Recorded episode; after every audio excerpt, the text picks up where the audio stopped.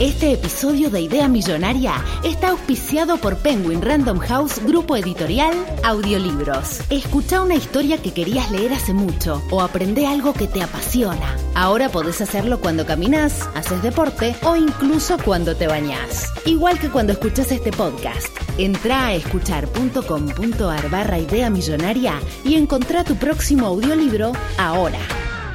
Tuve, tuve varios sueños muy, muy extraños. Eh, Tuve uno la otra noche en el que no sé por qué me quedé con algo de, alguna función del televisor, pero como que había como una función del televisor que a través de la, cámara o algo vos aparecías en la pantalla. Entonces, y seguime, presta atención, ¿eh? Em, ¿Aparecía con ropa o sin ropa? No, no, aparecías como, como que te incorporabas a la pantalla. Pero esto no es lo importante de la historia. La cuestión es que en un momento, de algún modo, por algún motivo, donde estaba ese televisor, había como una especie de secuestro de un niño y tipo que había como también, no sé si era una mujer o estaba solo el niño, pero cuestión que yo estaba en un momento lejos de eso, pero pensaba, este era mi razonamiento en el sueño, si yo tengo un botón en el control remoto que me pone en esa situación, tengo que meterme en esa situación. Entonces, estaba lejos, estaba tipo, esto era de repente eh, en mi casa de Bariloche a tres cuadras, en la plaza, eh, a tres cuadras de mi casa. Entonces, mi casa no era mi casa, obviamente, pero entonces yo tenía que correr hasta estar a distancia que el control remoto llegara al televisor para poder ser parte de esa situación. Entonces yo corría y de repente aparece la exnovia de un amigo y me empieza tipo, a putear. Y yo tipo, bueno, tengo que seguir corriendo para llegar a, poder tocar el botón del, control remoto. Y entonces cuando de repente, obviamente, me manifiesto en la situación esta, em, no sé si tiene que ver con el Last of Us. Pero bueno, en el medio como que hubo alguna cuestión como con, con armas. Eh, y nada, y yo pensé como, qué loco esto de los televisores ahora. Y, mm, eh, ¿y cuál fue mi otra pesadilla? Yo tuve varias. Esa misma noche tuve un montón. Eh, ah, no, no, no, no, no. Ya me acordé. Mi bully del secundario, Axel. Esto es muy importante. Nos reconciliamos en un sueño. Soñé, soñé, encima lo peor es que voy a pedirte que no sexualices lo que te voy a contar porque no, no va por ese lugar. ¿Y si ya decís eso? Me despertaba de repente, pero no es que recuerdo el momento en el que me despertaba, sino que de un momento a otro, no sé, me manifestaba en una situación en donde estaba como en el mismo lugar, en el mismo departamento que eh, mi bully del secundario, y aparentemente en otra habitación estaba mi viejo. No sé. Cuestión que eh, nos poníamos a charlar y éramos como re amigos, y de repente él me decía como, él, era muy bueno haciendo dibujo técnico, entonces me mostraba me decía, no, como hice este dibujo como de algo que vos habías dicho, entonces yo empecé como a reconstruir y decir como, pero qué, anoche este chabón vino a mi casa, como, ¿qué, qué onda? Y, y de repente éramos como súper, súper amigos, eh, y no sé cómo, bueno, no sé, aparecía mi viejo, entonces le explicábamos eso, eh, y, y, yo y me desperté ahí de toque pensando como, al final salió todo bien. Bueno, bien. Sí, Yo sí, lo sexualicé, pero no no lo voy a decir porque me dijiste que no lo hiciera.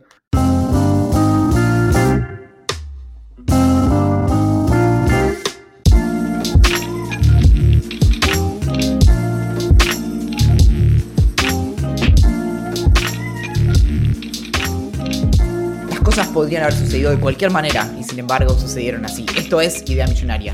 Mi nombre es Valentín Muro, cofundador de la Liga para la Recreación de Escenas de Películas de Superhéroes con juguetes, muñecos y afines.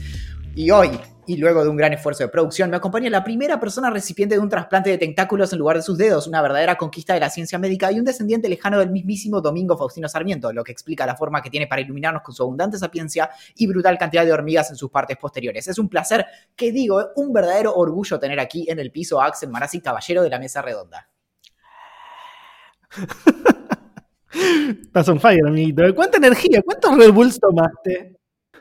Estoy... Em, no, es que reciclé, estoy reciclando presentaciones porque son muy buenas y me di cuenta de que el buen material tipo hay que... No sé, Seinfeld eh, tiene un libro que se llama Sign Language, que es del año 93, que me lo leí todo estando en Bariloche y son todos tipo los monólogos del principio de sus capítulos. Y dije como, tan ladripo, o sea, todo su material de ahí ya lo conocía, lo había visto antes cuando arrancan las cosas. Así que, em, nada, eso.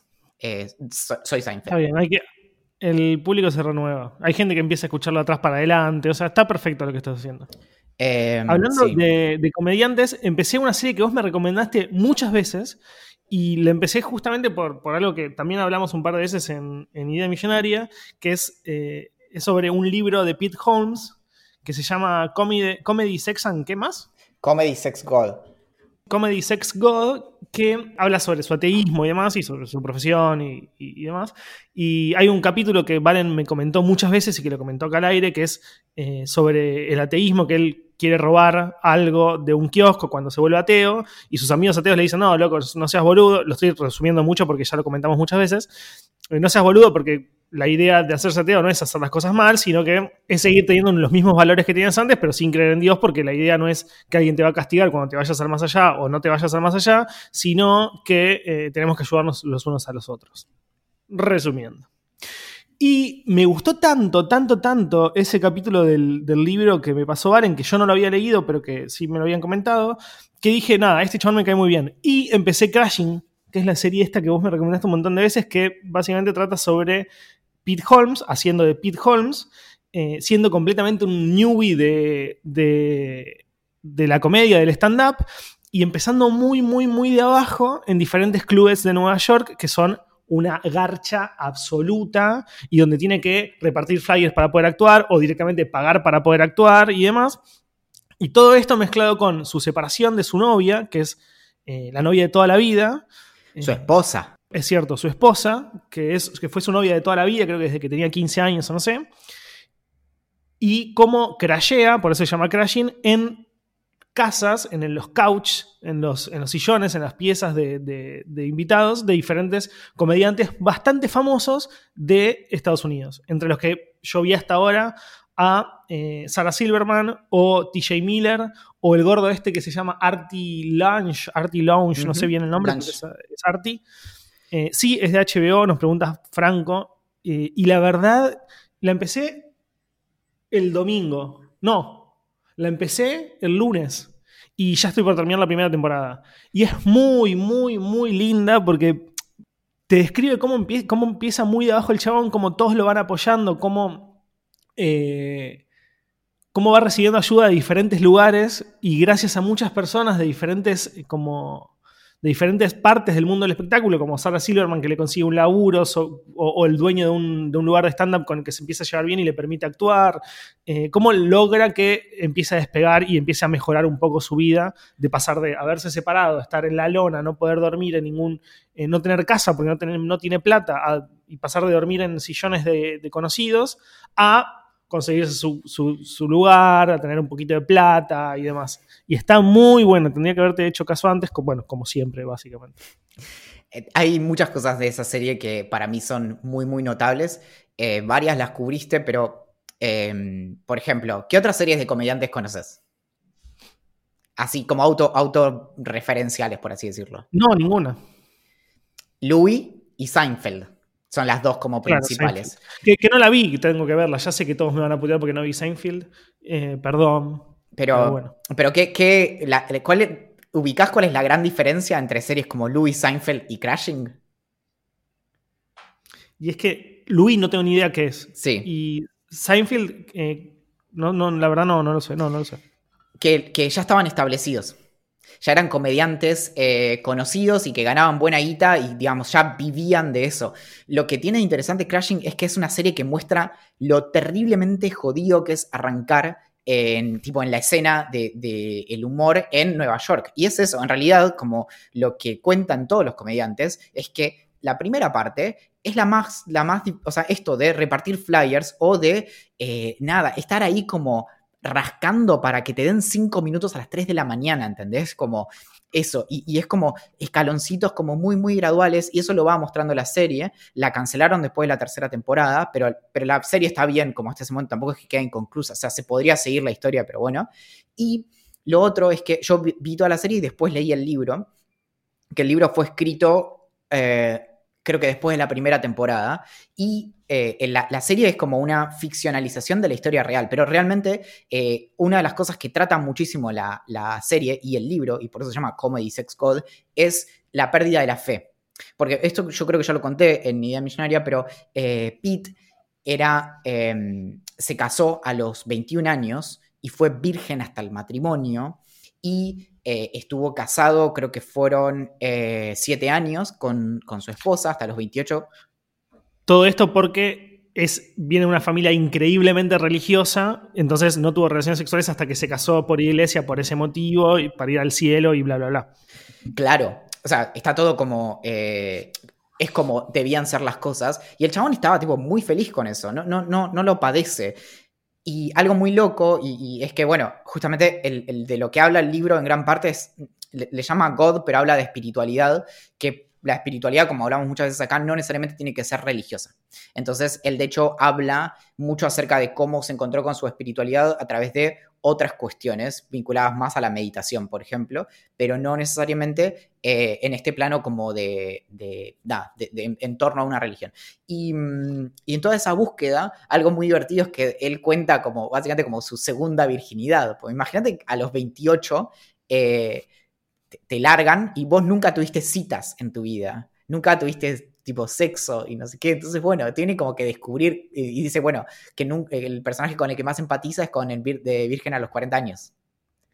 Y como de... Y que tiene mucha lógica.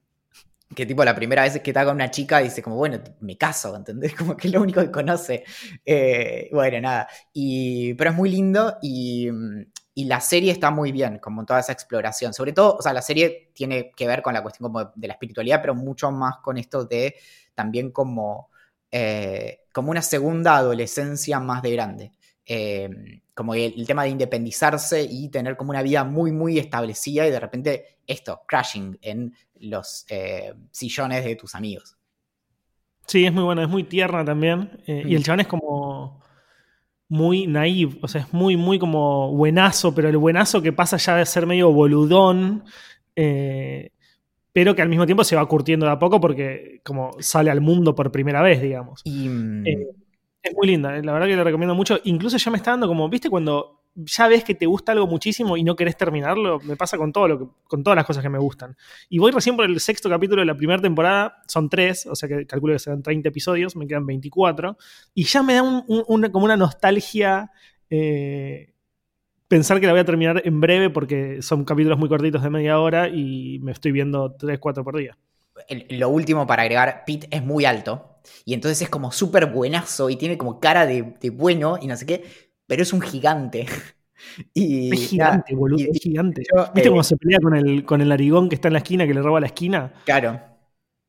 Es como le saca tipo dos cabezas, boludo. Eh, y entonces eh, él hace chistes como sobre eso, también de, de con Conan, eh, Conan O'Brien se llevan como, digamos, hacen chistes porque los dos son muy altos y tienen esto como de ser como personas como súper eh, afables y tipo como simpáticas y enormes.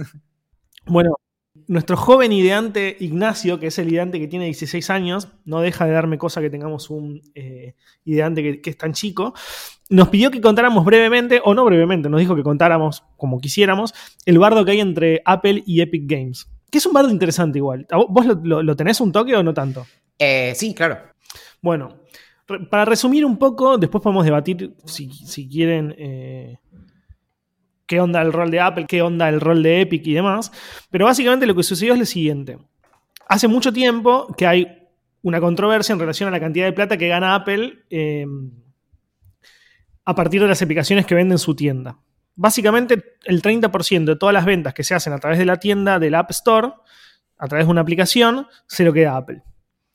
Esto, en cierta forma, está bueno porque te abre al mundo a través de la, App Store, que es muy segura y demás, pero es una cagada porque la realidad es que es muchísima guita que se quedó un tercio de absolutamente todo lo que hace una empresa solamente porque ellos le ponen a disposición la Apple, la Store.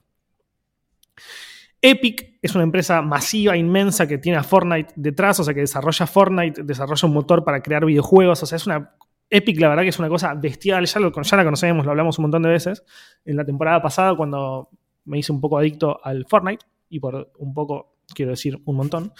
Em, y lo que pasó fue lo siguiente. Epic Games, sabiendo lo que iba a suceder, actualizó su aplicación y escondió en un lugar medio recóndito la posibilidad de que los usuarios compren no solo a través del Apple Store, sino también a través de la tienda de Epic. Y la diferencia era justamente un 30%, lo que en Epic, en Apple te salía 10 dólares, en Epic te salía 7. Así. Entonces, o un poquito menos, pero no importa. Eh, entonces, automáticamente lo que hicieron los de Apple fue bloquear la aplicación. Era lógico que iba a pasar. Y los de Epic Games, que tenían todo preparado en una jugada de ajedrez maestra, eh, fue lanzar un video donde hacían, donde parodiaban una publicidad muy famosa que se llamó 1984 de Apple, que fue publicitada por primera vez en un Super Bowl hace mucho tiempo, donde el Fortnite se liberaba del Apple Store y eh, permitía que vendieran, eh, vendieran por afuera. Obviamente fue una jugada súper pensada. Eh, después se le sumó Spotify bardeando Apple y diciendo que eran unos lauchas que se quedan con un montón de guita. Y nada, básicamente esa fue la gran movida que, hizo, que hizo Epic Games contra Apple. Hay, hay parte mm, del, del contexto de la publicidad y de la parodia o tributo, que es que tiene que ver con el contexto en el que sale eh, eso, mm, ese ad de Apple, era contra tipo eh, The Man, que sería tipo IBM, ¿entendés? Como el sistema, siendo Apple como eh, la rebeldía, justamente, que tenía que ver también con con el básicamente el obligar a los usuarios a que pertenezcan a cierto ecosistema y a cobrar de una manera excesiva. Entonces, tampoco es menor que eh, Epic haya jugado con, digamos, eh, como que usó sus propias armas, las propias armas de Apple en su contra, como, ah, mira, tipo, hace 35 años te jactabas de tipo eh, ser rebelde y como, no sé, here's to all the crazy ones y no sé qué, y ahora es, esto, como vos, vos te convertiste como en el del establishment, en, eso que, que discutías. Claro, y algo que me dice Tommy que es cierto también es que cuando lanzaron la publicidad, no solamente la lanzaron en sus redes sociales, en Twitter, Instagram, bla, bla, bla, bla, sino también algo que suele hacer mucho Epic Games a través de Fortnite es se le mostraron a todos los usuarios que estaban conectados en ese momento en Fortnite, que no sé cuántos son, pero deberían, deben haber sido millones de personas en todo el mundo. Entonces fue como un choque muy, muy, muy zarpado, muchas personas lo vieron, se viralizó muy rápidamente. Y es un poco lo que dice Valentín. Eh, si bien Epic Games lo tenía súper armado, yo creo que le debe haber dolido a los de Apple porque es muy. Te convertiste en lo que odiabas. O sea, es como. Sos ahora el dictador que tanto. que, permitiste tirar abajo antes, ¿me entendés? O sea, como. Y a mí me pareció fantástico. Yo aplaudo lo que hizo Epic. Yo soy muy fan de Apple, todos lo sabemos, pero al mismo tiempo también soy fan de, Epic Games por cómo revolucionaron el, mercado de los videojuegos eh, o, lo, o, lo, social dentro del mundo de los videojuegos. Nadie lo hizo antes. Y me pareció una. Me pareció como, viste cuando decís como, qué bien la hicieron. Sabía sabían cada paso que iba a tomar Apple y en base a eso tenían como resueltos cuáles iban a ser sus, sus movidas. Te, voy a leer el, mensaje eh, de su keynote de 1983 de Steve Jobs, em, que justo antes de mostrar el comercial dijo, ahora es 1984, parece que IBM lo quiere todo. A Apple se la percibe como la única esperanza que puede Em, enfrentarse a IBM. Eh, los dealers originalmente le dieron la bienvenida a IBM con los brazos abiertos eh, y ahora tienen miedo de que IBM domine y controle el futuro. Se están volviendo cada, mes, cada vez más hacia Apple como la única fuerza que puede asegurar la libertad futura. IBM lo quiere todo y está apuntando sus armas em, al último obstáculo en la industria del control, Apple. Eh, cómo va a ser Big Blue para dominar la, industria de la computación por completo, em, la, la, entera era de la información. Estaba George Orwell en lo cierto acerca de 1984. Entonces, si te fijas, justamente la acusación era que IBM quería controlar el mercado y no hay tienda más celosa ni dispositivos más celosos de, su, de lo que se puede hacer con ellos que los de Apple. desde eh, el derecho a reparar, por ejemplo, y, Apple puso como sus, sus grandes cañones eh, al, al, servicio de limitar lo que los usuarios pueden hacer para desarmar sus aparatos y no solo a nivel de que es difícil técnicamente por, cómo están armados, sino que legalmente puede haber muchos obstáculos a que vos puedas reparar tu propio iPhone, cambiarle la pantalla o lo que sea. Y después, respecto a esto del control sobre la tienda y lo que, lo que quien hace una aplicación eh, puede hacer ahí. Sí, incluso Apple es tan, pero tan, tan, tan hortiva en relación a esto que decís vos de, de reparar o incluso usar otro tipo de, dispositivos que no sean los de ellos, que muchas veces cuando vos compras un cargador que no es oficial, por más que sea bueno incluso, hay muchas marcas que son muy buenas, el iPhone en, en oportunidades lo detecta y te lo bloquea. Te dice como, che, este, este cargador no es el oficial, eh, pon, el, que te, el que te vendimos nosotros.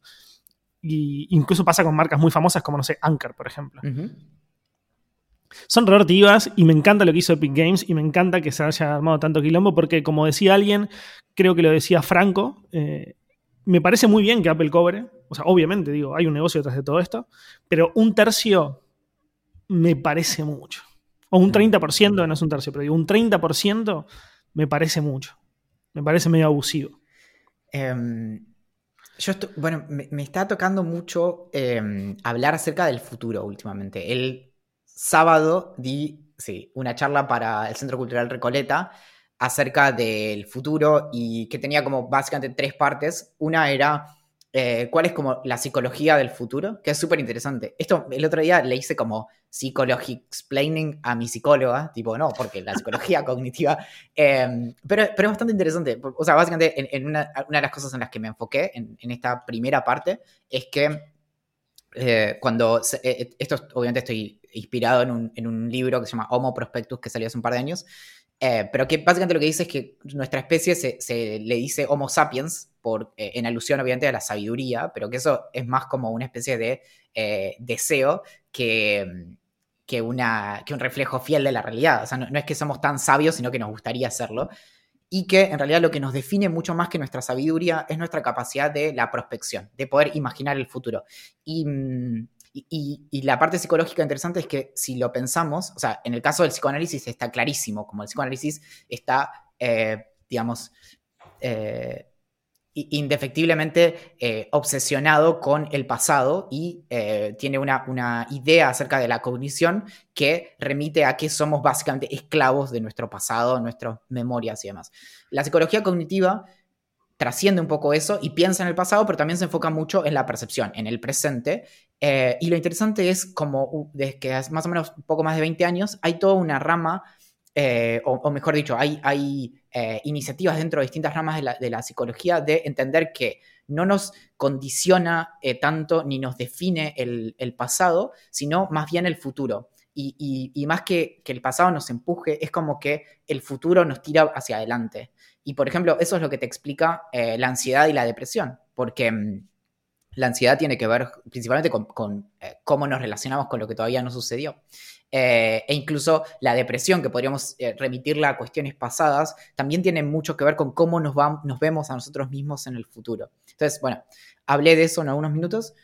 Después hablé de cómo hasta hace 200 años no pensábamos en el futuro igual que ahora. Tipo, básicamente, si vos nacías en 1520, tu idea del 1620 era que todo iba a ser más o menos igual que en 1420, como tipo, no, es que teníamos esa idea de que, por ejemplo, hoy ves a, no sé, un, pibito que acaba de cumplir cuatro años, tres años, y, pensás como, uy, qué loco cómo va a ser eh, su infancia, y pensás que va a ser distinta de la tuya, Em, en un sentido como fuerte, en el mismo sentido que pensamos que, no sé, nuestros padres tuvieron otra historia y nuestros abuelos, yo qué sé, pero digamos, pensar en, las generaciones como completamente distintas de, la nuestra es algo bastante reciente en la historia de la humanidad. ¿Pero por qué? ¿Por qué antes no se pensaba? ¿Porque no había proyección o...? Porque realmente las cosas eran muy parecidas. Em, no, había tantas diferencias, em, o las diferencias eran como tan sutiles que eran imperceptibles, ¿entendés? Sobre todo porque respecto de los tiempos de la tecnología, los cambios eran muchísimo más espaciados. Entonces, a pesar de que nosotros podemos hacer como una línea de tiempo y ver como, bueno, en, tal eh, siglo se eh, desarrolló la pólvora, en tal siglo se desarrolló la imprenta, en tal siglo no sé qué, son menos y son mucho más espaciados. Entonces, no es que tenés como cambios drásticos. Em, a medida que vos te vas acercando al presente, los cambios drásticos son cada vez más eh, cercanos en el tiempo. Entonces, podemos imaginar eso. Y de hecho, la idea de el progreso es una idea como muy reciente. Si bien, obviamente, la, ilustración, o sea, la, modernidad está marcada por, la idea de progreso y progreso vinculado directamente a la ciencia, eh, el progreso como tecnológico es algo que tiene más o menos 200 años y es un poquito después de, la revolución industrial, básicamente de, desarrollo como de las máquinas a vapor, pero principalmente de la electricidad. Y, y de hecho, nuestras ideas acerca del futuro, que no sé, la más básica sería como autos voladores y ese tipo de cosas, tienen en gran parte que ver con, cómo cuando aparece la electricidad lo cambia todo. Y, y, estuve investigando un montón sobre eso y, por ejemplo, eh, esta nueva idea acerca del futuro, sobre todo, digamos, segunda mitad del de siglo XIX, o sea, 1850 en adelante, eh, que empieza como a madurar el, estudio de la electricidad, es, es cuando aparecen personajes como Edison y Tesla, que son como emprendedores tecnológicos. Claro. Claro, algo que estoy pensando en base a lo que me estás diciendo es que nosotros ya imaginamos, o, yo siento que en el futuro, no muy lejano, un par de generaciones más, o incluso quizás una o no, no, una sola no, dos, tres generaciones más, a, los jóvenes les va a parecer muy extraño que nosotros manejáramos nuestros autos, por ejemplo. Porque va para ese lado. O sea, digo, la inseguridad que genera que nosotros manejemos nuestros propios autos es gigante o, en teoría va a ser gigante en comparación a cuando, se maneje, cuando los manejen a todos los autos computadoras. Entonces, calculo que a los jóvenes les va a parecer tan extraño como les parece a los chicos de hoy que nosotros compráramos música en formato físico y no la escucháramos a través de Spotify, por ejemplo, o no la viéramos o no la escucháramos por YouTube. O, que esperáramos durante horas para ver un video de música nuevo cuando hoy entras a YouTube y lo ves automáticamente. O sea, eso, eso es una locura para los pibes más jóvenes y calculo que en el futuro lo mismo va a pasar con los autos, ponele. A mí me encanta el...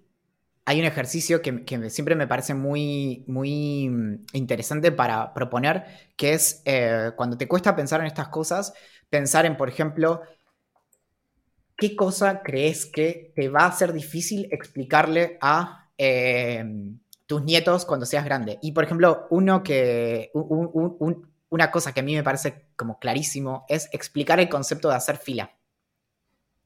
Yo creo que estamos bastante cerca de que eh, hacer fila sea algo mucho menos frecuente. Em, también es medio difícil. Cuando, cuando estudié esto, cuando escribí cómo funciona hacer fila, también eh, me enteré que, por otro lado, hacer fila es algo bastante reciente también. Eh, viene casi de hace 200 años. De hecho, se rastrea el concepto de la fila, de la cola, a la Revolución Francesa. Y justamente viene de periodos de escasez, en donde, por ejemplo, hay racionalización, entonces vos tenés que hacer una fila para que te den como tu pedazo de pan. Pero, mm, por ejemplo, hacer fila en el supermercado es algo que a lo que no le veo mucha vida más.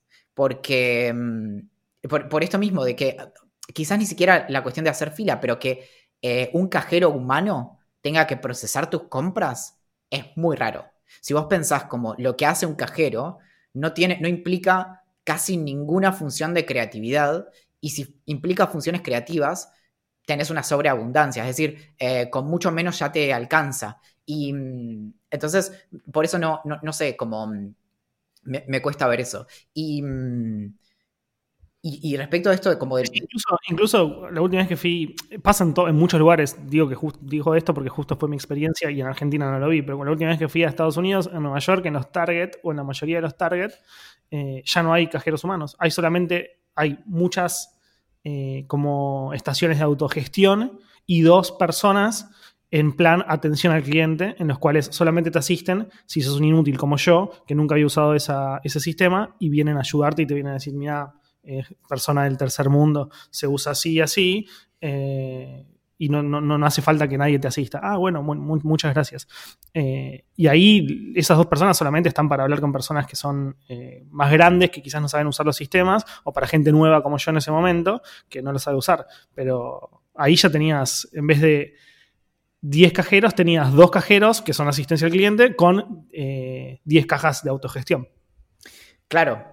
Y, mm, bueno, incluso los Amazon Go, Amazon Go se llama. Bueno, los supermercados de Amazon, eh, ahí ya ni siquiera vas a necesitar esos aparatos, sino como entras y te vas caminando y ya saben por, las cámaras o por no sé, o por el código QR, no sé cómo carajo se hace, eh, sabe lo que te está llevando y te lo cobra automáticamente después a tu tarjeta de crédito, a tu cuenta de Amazon. Eh, por eso, y en cualquier caso es como que la mayoría de compras se hagan en una caja, es lo que sería raro. Sería como, bueno, me pasó algo, entonces necesito que me atienda eh, un humano.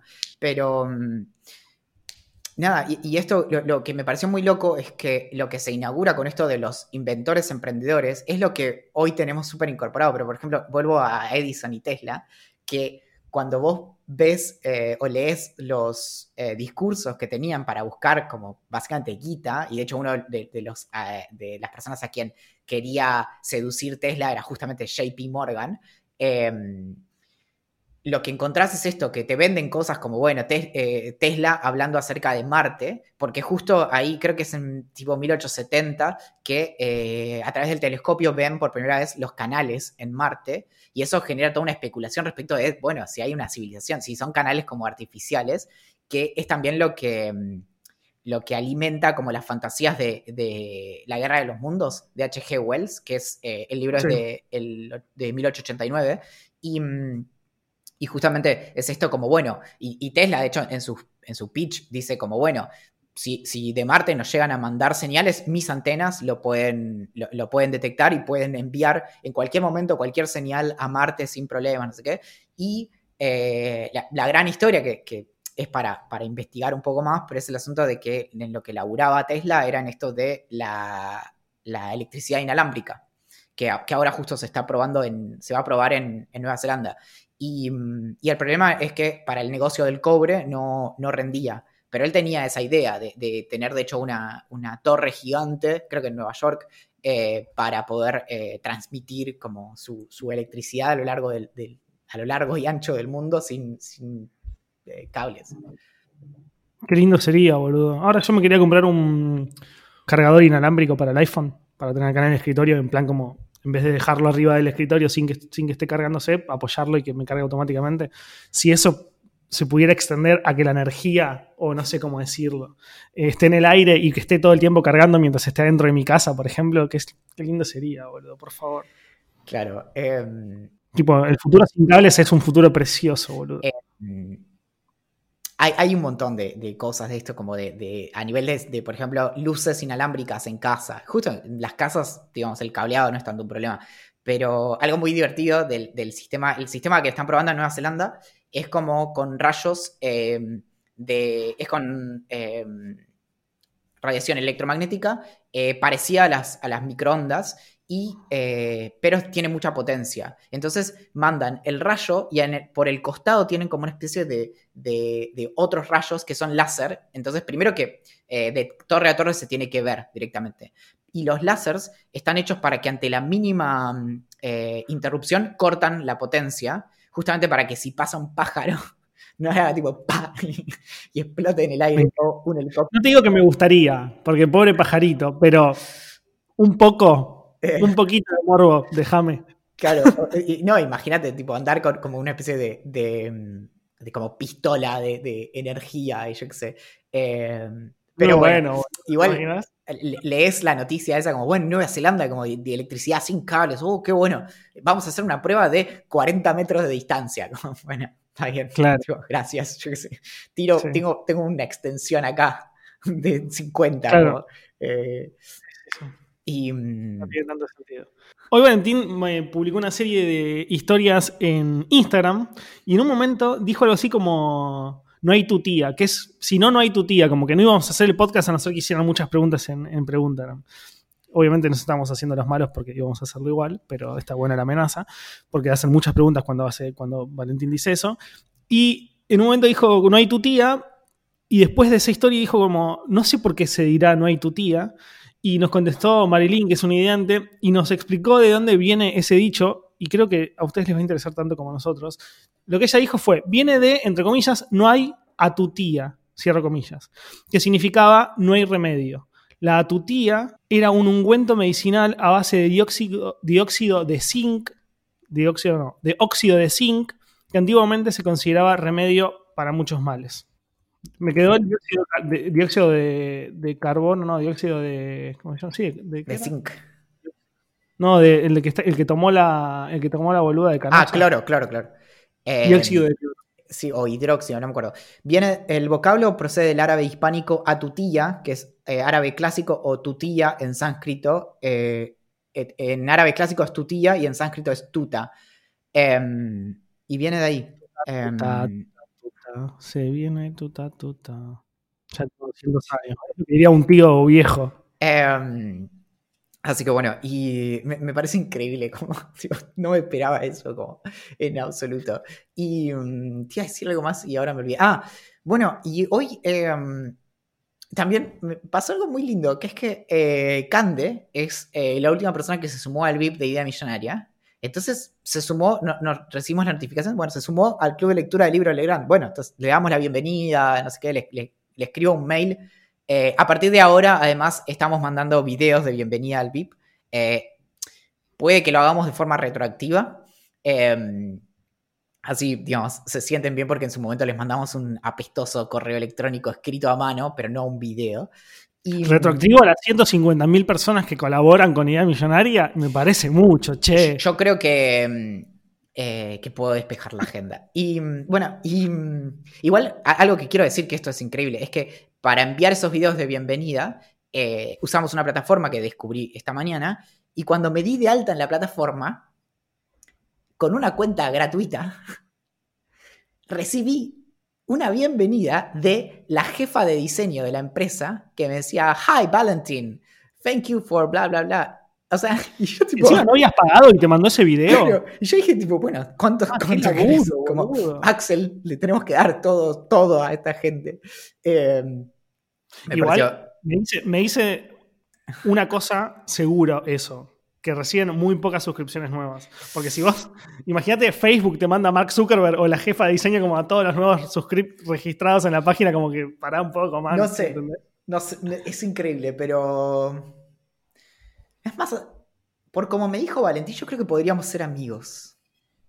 no sé. ¿Te gustó, Valentín? Decí la verdad. ¿Te gustó? Em. Una chica linda que te saludó con tu nombre y te gustó. No, pero ¿sabes de quién sí quiero, quería hacerme amigo? De, eh, hace poco me llamaron del banco para cambiarme la tarjeta de crédito, no sé qué, y le dije, bueno, pero me cambian el número porque eh, yo me lo memorizo. Se cago de risa. Pero, eh, pero dije como, che, bueno, ¿y, cómo llevas la pandemia? Em, no sé, hay un humano del otro lado, Axel. tenés que pensar en eso también. Y bueno, cuestión que... Em, Pará, nos pregunta acá, nos pregunta Bendita, Benditormentas, ¿Cuánto es la suscripción mínima para el VIP que quiere darnos su dinero? Eh, no me acuerdo, pero pueden entrar en vip.ideamillonaria.com y ahí aparece, aparece todo. Es probable que de hecho los montos estén demasiado bajos. Para... Sí, la realidad es que la, suscripción mínima es de 100 pesos.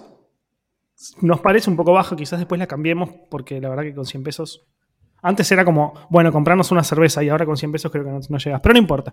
Eh, quien quiera suscribirse puede entrar ahí a vip.idamillonaria.com. Un paquete de galletitas.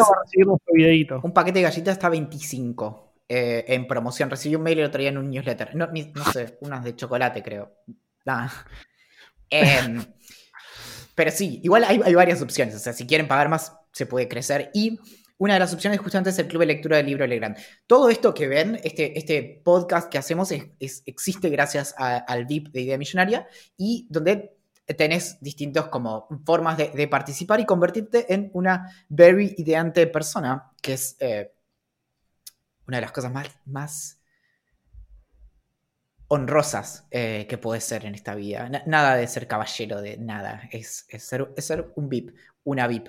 Y, mm, y justamente eh, una de las opciones de, participación de esta em, yo creo que lo, deberíamos pensar más como una especie de inversión, como un, fondo común de inversión, fondo común de idea millonaria, FCI. Lo pueden googlear. Y, mm, sería un fondo común, sería el único fondo común que, en el que siempre perdés, digamos. Perder y ganar son términos relativos si lo pensás, porque ¿dónde está el éxito? Por ejemplo, si mi, objetivo, si mi objetivo es quedarme sin dinero y me quedo sin dinero, tuve éxito. Bueno, habla conmigo, que eso debería ser tu objetivo. bueno, está, bien, solo, estoy explicando. Pero cuestión que una de las formas de participación es, el club de lectura del libro Legrand y Cande nos escribió después por Instagram, lo vimos tarde porque, bueno, somos dos, no hacemos uno. Y mm, entonces... le, eh, Debería ser el, tagline del, del, podcast, tipo, somos dos, no hacemos uno. y y entonces, bueno, le explicamos que el Club de Lectura del Libro Legrand lo que implica es un libro en papel físico, de esos que levantás y lees y haces. Y, y te entra el, libro por la nariz. Eh, y eh, al mes siguiente es un audiolibro, es un código para que te bajes el audiolibro que quieras. Eh, esa es una manera de participar. La otra es el acceso al podcast secreto, em, que es secreto y es 20, media hora, 20 minutos, media hora de el lado B de Idea Millonaria, que es cuando básicamente contamos nuestros em, secretos más profundos. Y mm, y después, eh, después puedes elegir un combo con todo. Eh, que de hecho el otro día eh, vi una, en una panadería que había un baguette muy, muy largo. Tendría, no sé, 45 centímetros y pensé, ¿qué, ¿qué pasa si algún día me compro un pan tan, tan largo o más largo, el más largo que consiga y agarro y, tipo, y le meto como todo. Y hago como una parte que sea como sándwich de milanesa, ¿no? Como, y, corro y, pongo como jamón y queso. Y corro y pongo tipo Uy, mi sueño, zanahoria y, huevo, em, eh, huevo duro. Y lo corro y le pongo tipo queso. Y lo corro y le pongo tipo fideos. Y lo corro y le pongo tipo... Y así. Em, nos pregunta Artegata si las personas que vienen en el interior se pueden suscribir al tema del libro Legrand. La verdad que ahí tenemos un tema. Tenemos varios suscriptos que son del interior. Tenemos algunos suscriptos que son de, otros países. A los de otros países directamente les mandamos el audiolibro y el ebook, los que tienen Kindle o algún lector digital. Y los que viven en el interior del país, cuando vienen a Buenos Aires, arreglamos para encontrarnos y les damos los libros. Usualmente vienen a las juntadas de vida millonaria y ahí aprovechamos para no solamente conocernos y escabiarnos, sino también darle los libros. Y si no, de alguna manera se los entregamos. Pero ahora en época de pandemia es un poco más complejo. Igual tampoco estamos entregándoselos a nadie porque estamos como eh, jordeando ahí los libros hasta que los veamos y les demos tres o cuatro juntos, dependiendo cuánto tiempo más pase. Pasamos a las preguntas a mis. Gram. Gram. Eh, ¿Mate o café, Valentín? Café. Ah, Yo depende de la situación. Eh, ahora en esta época de mi vida café, pero ha, habido muchas otras que prefería sin duda mate.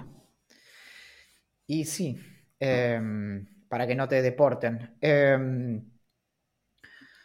No, yo creo que alguna vez tomé mate. No, mentira, pero ah, tengo ahora un kit de mate y... Mm, ¿Sabes lo que no tengo? ¿Sabes por qué no estoy tomando mate? Porque no tengo termo. Me mudé y me di cuenta que no tengo termo, boludo. Tipo tengo... un termo grande. Tengo, uno chiquitito de Netflix que, debe tener medio litro, no sé. Yo tengo un termo de medio litro. Tengo un termo de medio litro y em, no lo uso, pero lo tengo. Uh, me gusta esta. A ver. Eh, no, no, es para cosas, no es para una respuesta tan larga, así que vamos con esta. Alex nos pregunta si tenemos grandes metas por cumplir. Por ejemplo, ganarnos un premio Nobel. A mí me gustaría escribir un libro. Tipo ficción, pero soy muy pajero, probablemente nunca lo haga. Axel tiene cosas escritas, solo que no las sigue escribiendo. True, es cierto. Yo me, yo me quiero recibir, o sea, mis objetivos son bastante modestos. Eh, no, nunca, nunca gané un premio de nada. Eh, alguna vez gané algo en un sorteo, la, última vez creo que fue en febrero, eh, no, en marzo, en, el evento de HBO. Pero no, eh, sí, creo que, recibirme es como lo más alto a lo que apunto en mi vida. Es, raro porque no, es tan inalcanzable, pero así lo vivo. Y, si te lo propones, no sé, boludo. Sonó, muy, María Domínguez, ¿no? Sonó muy como hoyo. valen María Domínguez. Eh, no, digo que si te sentás a estudiar lo vas a hacer. Una pregunta que nos hace Fran en Twitch es: ¿los dragones cómo festejan sus cumples? Eh, entre paréntesis, no pueden soplar las velitas. Bueno, curioso que preguntes, porque eh, no siempre cuando los dragones soplan, largan fuego. De hecho, parecería ser, en base a lo que he aprendido, es que deben. Producir fuego es una función extra, no es solo respirar fuego. Y de hecho, hasta donde tengo entendido, no todos los dragones están todo el tiempo escupiendo fuego, sino que es en, un momento en particular que lo hacen. De hecho, no sabemos si lo pueden hacer ilimitadamente. Es decir, no sabemos, por ejemplo, eh, cómo comienza la combustión del fuego de los dragones. Es decir, si no tienen llama, ¿cómo comienzan eso? ¿Cómo generan una chispa? ¿Rechinan los dientes hasta que hay una chispa? Eh, ¿Tienen eh, una piedra que genera, rompen piedras entre sus dientes para que haga una chispa y se pueda encender? Porque después lo que se me ocurre es que quizás eh, a partir de la digestión, comen, aparentemente comen muchas ovejitas, eh, largas, o sea, su, su, sistema digestivo está preparado de tal manera para que, por ejemplo, produzcan, no sé, metano de una manera brutal. Pero al mismo tiempo, bueno, nada, como cuál será la presión adentro del órgano de un dragón para que pueda contener una cantidad brutal de gas, probablemente en un estado no gaseoso, para que entre mucho más, porque si no, el, el, dragón haría tipo, tira un poquito de fuego y se queda sin, sin más nafta. Entonces, nada, ese es el tipo de cosas en las que pienso, ¿no? Pero creo que no, no, hay que preocuparse. Creo que los dragones pueden soplar velitas sin problemas si eso desean. ¿A cuántos newsletters estás suscrito más o menos? Pregunta Franco. Em, no es una buena pregunta. La mejor pregunta es cuántos de los que estoy suscrito leo. Esa es una buena pregunta. Yo, la respuesta a tu pregunta, Franco, debe, ser, en mi caso, unos 25. Que leo de verdad 6, 8, no mucho más. Sí, algo así. Y yo, de hecho, los suelo tipo acumulármelos bastante. Hoy estuve limpiando mis mails y nada, es. Eh, da un poco de pena. Porque encima ya llegué a tal nivel como de. Em, como de precisión con mis suscripciones que ni siquiera me da ganas de suscribirme. Simplemente digo como, bueno, en algún momento. Por ejemplo, cuando me tome vacaciones. Me quedan tres días de vacaciones, pero bueno. Una para vos y una para mí. ¿Una semana sin Axel o una semana sin lentes? Te preguntan a vos. Una semana sin, sin lentes. Menos mal que contestaste eso, todo. Era, muy difícil. Pero igual si yo sin lentes puedo hacer, tipo, está todo bien. Mira, hago así y si no puedo leer, hago así. eh, mirá, me la banco. Eh, para mí, Valen y tu obra de arte favorita cuelgan en un precipicio. ¿A quién salvas? Obviamente a Valentín, que va a estar sin lentes, que por eso se cayó al precipicio y yo llegué a agarrarlo. Tomás García, nuestro querido, nos preguntó si nos peleamos y si nos, si, nos peleamos, esa es una pregunta. Y si nos peleamos habitualmente por una razón en particular.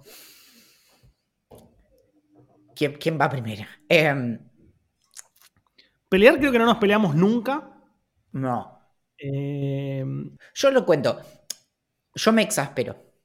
Y, a veces sobredimensiono, por ejemplo, si Axel está enojado o no. Entonces Axel siempre me dice exactamente lo mismo. Me dice tipo, Valen, como yo no me enojo, como está, está todo bien. Y entonces, y yo estoy medio en plan como que digo, como quiero discutir, pero al mismo tiempo digo, como no quiero discutir. Y entonces, en mi cabeza está como, quiero discutir, ok, pero quiero discutir con Axel sobre esta pelotudez que estamos discutiendo, como, sé, tipo, temas de política internacional de Corea del Norte.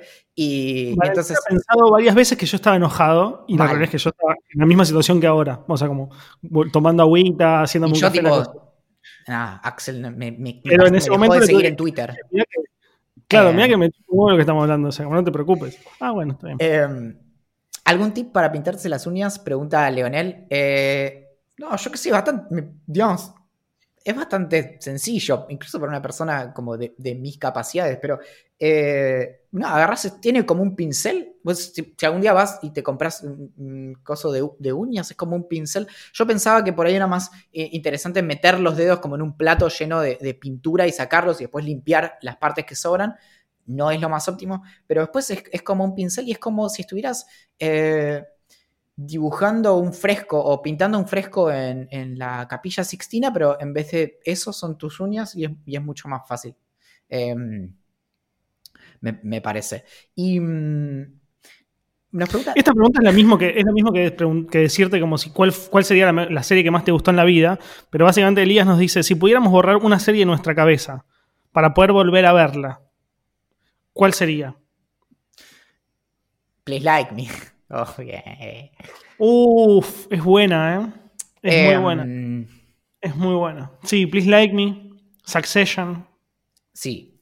Y. Mm, no sé qué más. Justo Elvio nos pregunta, vengo con esto hace, hace varios intentos. ¿Verían Brooklyn Nine-Nine? Bueno, hoy a la ayer a la noche, hoy a la mañana, no, ayer a la noche vi dos eh, capítulos viejos de Brooklyn Nine-Nine y puedo confirmar que tiene mucha capacidad de, volver a ver. O sea, es una serie que nunca había vuelto a ver porque la, estoy al día, digamos, y volví como, no sé, cinco temporadas atrás y se, la rebanca para volver a mirarla. Eterno resplandor de una serie sin recuerdos, no tira Tommy.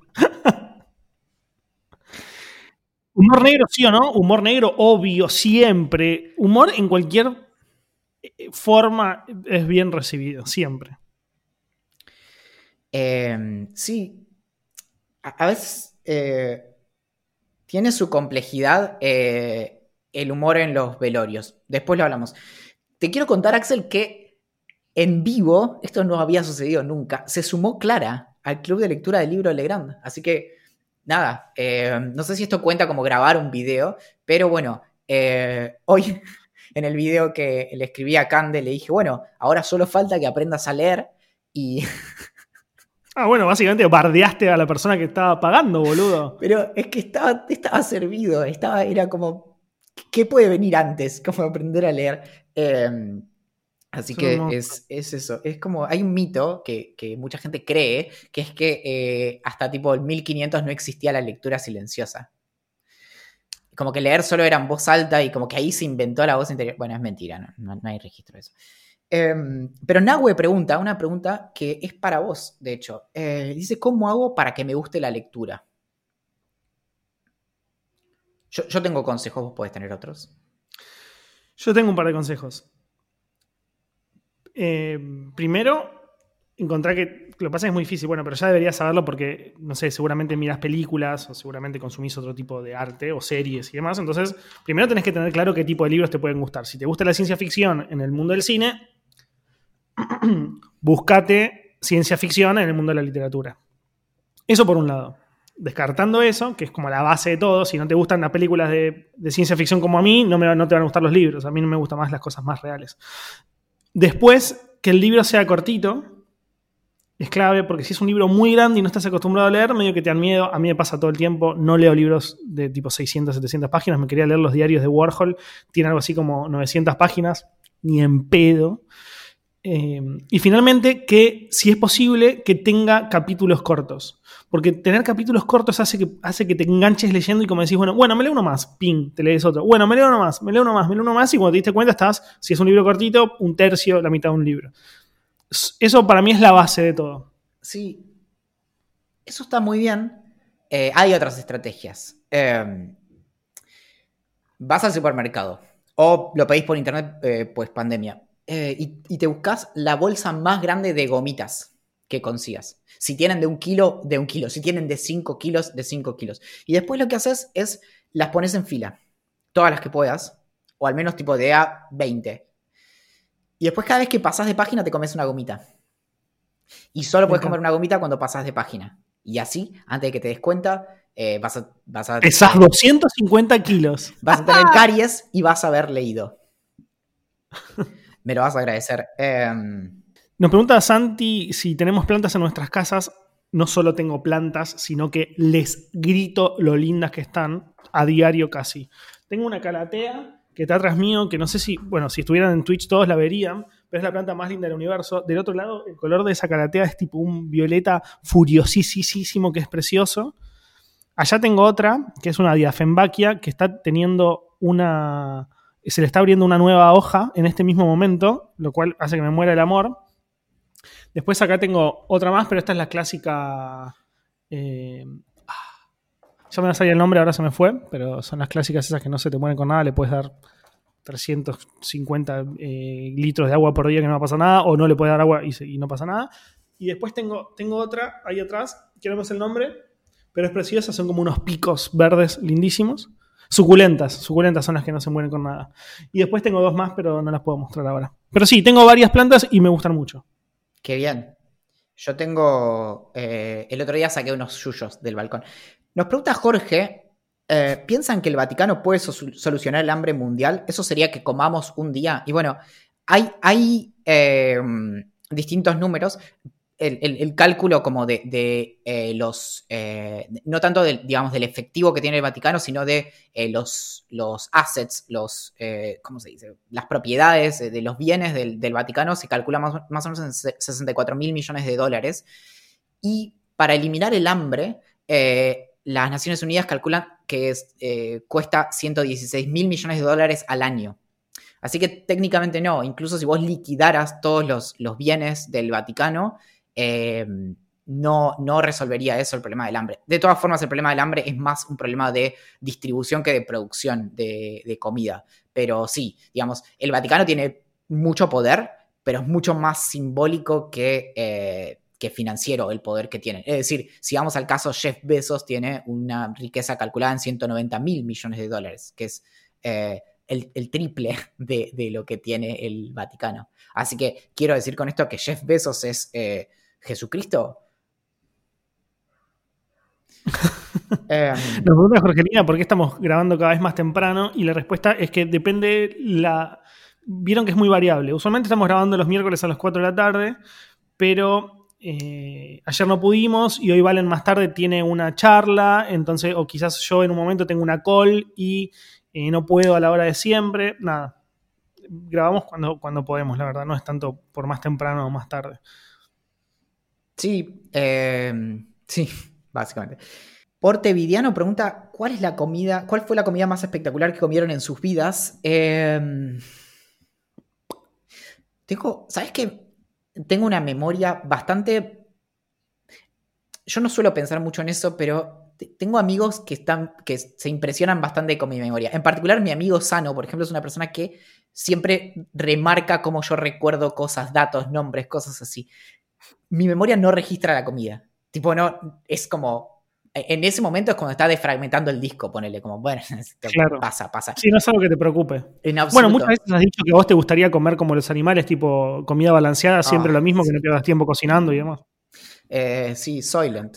Em, yo no, yo no, puedo decir una, diría muchas, pero en realidad es como, la, la comida también es el contexto, entonces yo recuerdo con mucho cariño o, sí, con mucho cariño, mucho anhelo, eh, haber comido una pizza en Italia, o eh, haber tomado vino con quesitos en Francia, o el ceviche de Perú. El ceviche de Perú es una fiesta absoluta.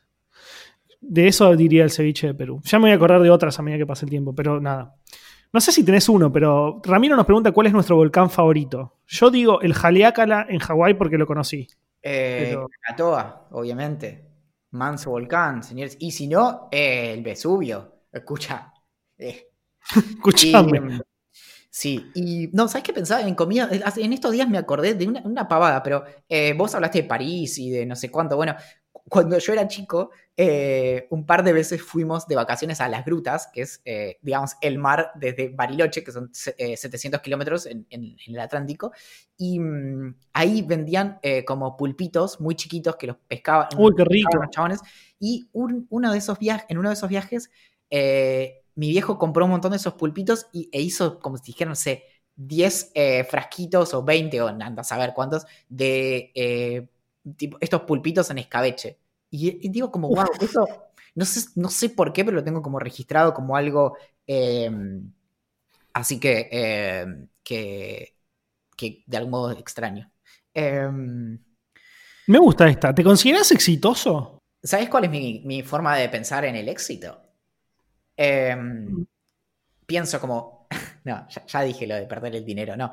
Eh, no, hay, hay, un ejercicio que me parece bastante lindo que es pensar en cuando vos eh, eras, digamos, chico, puede ser en el momento que quieras, pero digamos, a veces sirve más pensarse, no sé si tanto en la adolescencia, pero en torno a los 10 años.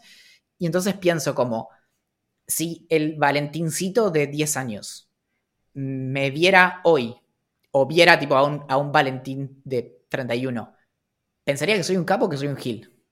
Y medio que con eso voy regulando. Y entonces digo como, ah, tipo, creo que, eh, escúchame, o sea, mato a todos los malos en el Spider-Man. Pero tipo, a la primera te diría, eh, si eso no es el éxito. ¿Qué lo es? Yo, yo no sé, boludo, hablando en serio, no, lo tengo claro.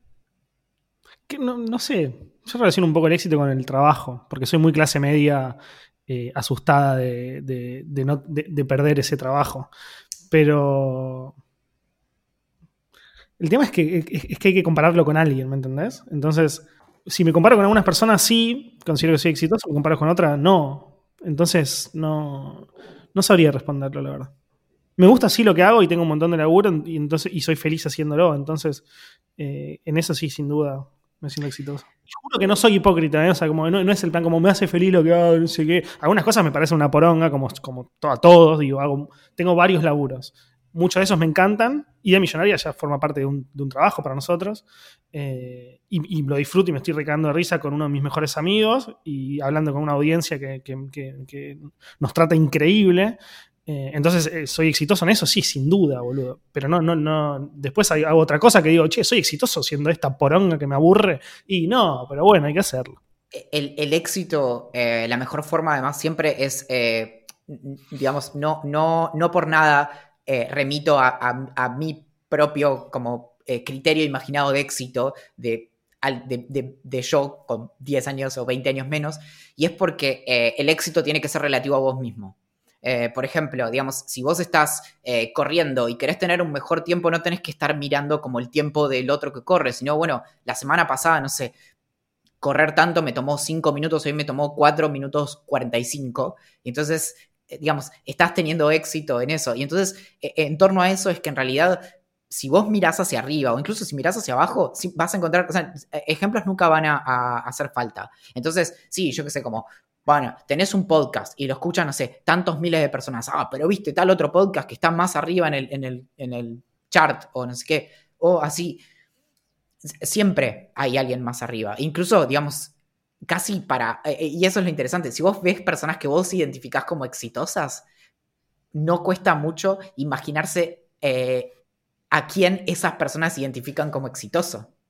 Y entonces ahí te das cuenta de que en realidad es todo bastante como engañoso. Y por eso es como, nada, creo que, tiene más que ver también con esto de la satisfacción. Como, no en el sentido de que, para empezar, el, éxito es un moving target, o sea, es algo que se va corriendo y no es como, ok, llegué, listo, ya me quedo acá, pero sí es algo como con lo que eh, podés mantener, como por un lado, esta especie como de hambre o, apetito por hacer otras cosas, que es lo que te mantiene en movimiento, y es de hecho lo que vos y yo hacemos juntos desde hace años, y al mismo tiempo eh, no ser duro y poder reconocer, digamos, che, está bastante, o sea, llegar hasta acá está bastante bien, incluso si tenemos mucho para arriba. Em, si no, estás condenado a ser infeliz, básicamente, como eh, Recontra, es, muy eso, como es, disfrutar lo que alcanzaste, porque si no, siempre vas a estar mirando quién está arriba y vas a ser infeliz. Y esa es como mi meta, o sea, como no, no es ser exitoso mi meta, mi meta es ser feliz, digamos. Eh, igual, o sea, ser exitoso es básicamente poder reconocer que las personas que odias la pasan peor que vos. Me parece bien. Bueno, amiguito, tenemos que retirarnos porque tenemos que dar el podcast secreto, que ya no lo vamos a transmitir más porque pues, si no, eh, todo de arriba lo tienen. Eh, y, después vos tenés que ir a dar una charla, no sé si, la tenés preparada, si no la tenés preparada. Tengo que hablar del futuro, así que van a ser 10 predicciones para el 2082. Eh, y son tipo, no, no va a haber, no va a haber más casas. La gente va a vivir en, en iglúes termodinámicos y las paredes van a ser comestibles, entonces va a crecer una especie de resina y vos la vas a agarrar y vas a tipo, y vas a eh, comer. Eh, Pared. El futuro de la arquitectura es em, me...